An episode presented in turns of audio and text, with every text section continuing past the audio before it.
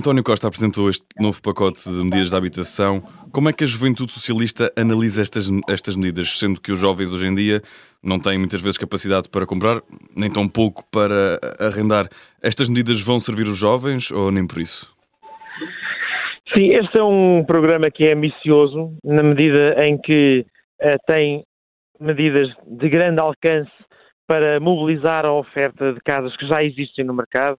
tanto para assegurar que as casas vazias de facto são colocadas a arrendar, como para conseguir reabilitar mais imóveis, seja através da iniciativa privada, seja através da iniciativa do Estado, o próprio Estado a investir mais para poder comprar as habitações que já existem disponíveis no mercado para reforçar o parque habitacional público, para que esse parque possa servir não só aqueles que mais precisam, mas também as classes médias e os jovens. E, portanto, este é um pacote do ponto de vista da oferta, é sem dúvida um pacote uh, que terá um impacto relevante.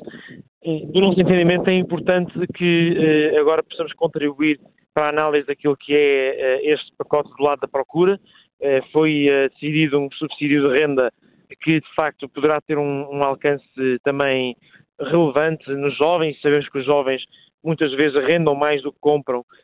mas também queremos procurar que este pacote possa ter novas medidas na área da habitação jovem e, nesse sentido, uh, vamos defender que uh, possamos uh, olhar para apoios para a compra da primeira habitação, nomeadamente através de uma isenção do imposto de transações para quem tiver a primeira compra, porque achamos que não podemos dar a isenção de IMT a quem eh, no fundo, participe no programa de arrendamento acessível, como está previsto, e não o fazemos para os jovens comprarem a primeira habitação. E queremos apoiar também os jovens que eh, não tiverem o dinheiro para o capital da entrada e, portanto, com eh, um, uma garantia de uma linha de crédito que possa assegurar que os jovens tenham este acesso e que não estejam tão dependentes da ajuda de pais ou de avós, ou muitas vezes créditos pessoais para conseguirem fazer esse investimento. E tem garantias de, de, desse, desse, acesso aos jovens? Vai propor ao governo ou, ou, ou sabe que vão, vão anunciar algo? Essas medidas, eh, tal como a expansão do Porta 65, que é uma medida que já conseguimos com, concretizar no programa de governo, eh, está previsto que o Porta 65 tenha um duplicar do seu número de beneficiários, assegurando que aqueles que são elegíveis possam de facto ter uh, acesso a este apoio. Mas eh, nós estamos, eh, de facto, eh, com esperança de que este pacote pode significar do ponto de vista do reforço da oferta e de, da capacidade de conseguirmos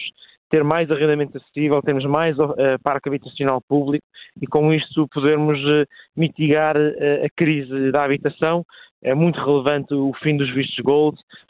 e, e, também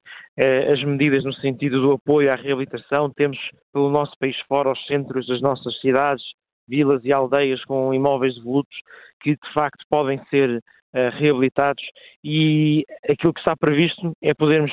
não só apoiar os privados, como também apoiar as autarquias a poderem fazer esse investimento e a desbloquear uma solução que o mercado não estava a conseguir solucionar e, nesse sentido, achamos que é positivo. Vamos naturalmente trabalhar para reforçar eh, com mais medidas que nós defendemos, mas este é um pacote que já inclui várias das nossas preocupações e várias nossas propostas, como é o caso de ambas estas que, que já referi. Também a questão do Estado arrendar para subarrendar é uma proposta que a Juventude Socialista tem vindo a, a, defender nos últimos anos e que já no Orçamento do Estado tínhamos conseguido colocar para o alojamento estudantil e, portanto, este é um pacote com medidas uh, para os jovens, com medidas dos jovens socialistas e que queremos naturalmente que uh, possa ser uh, ainda mais reforçado e operacionalizado para que possa ter um verdadeiro impacto na vida dos jovens portugueses.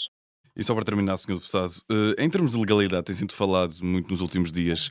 que isto não é uma intromissão a certo ponto do Estado na esfera privada dos cidadãos, quase como um todo poroso que põe e dispõe da propriedade dos cidadãos. Como jovem, como é que encara esta, esta realidade? Naturalmente que nós temos que assegurar que as medidas que são tomadas são legais, são constitucionais. Os tempos em que se fazia medidas inconstitucionais são tempos de má memória aos quais não queremos regressar.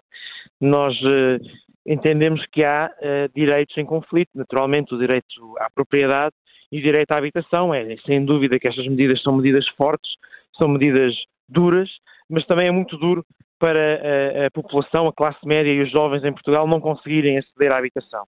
E por isso é preciso assegurar que as medidas são proporcionais e por isso esperemos agora que na concretização dos detalhes das medidas se consiga perceber exatamente qual é o alcance de, da questão do arrendamento forçado, que é uma medida que já existe há muitos anos em Portugal, uh, que por diversos motivos burocráticos estava uh, com pouca operacionalização, mas que se existe já este instrumento legal é importante que ele possa, uh, no fundo, ser utilizado, porque quem conhece o país sabe que temos muitos centros históricos com imóveis completamente abandonados e a cair, e onde podiam morar jovens jovens que podiam trabalhar em empresas, que podiam ajudar a, a captarmos investimento para o interior, a desenvolver o nosso país, e é esse horizonte de esperança que resolvermos a crise da habitação pode ajudar a proporcionar a, a muito do nosso país. E por isso é, é, um, é, uma medida que naturalmente tem que ser calibrada para ser proporcional, uh, para assegurar o cumprimento da Constituição, mas que uh, é uma medida que, que nós defendemos e que entendemos que pode ser eficaz para resolvermos o problema da habitação.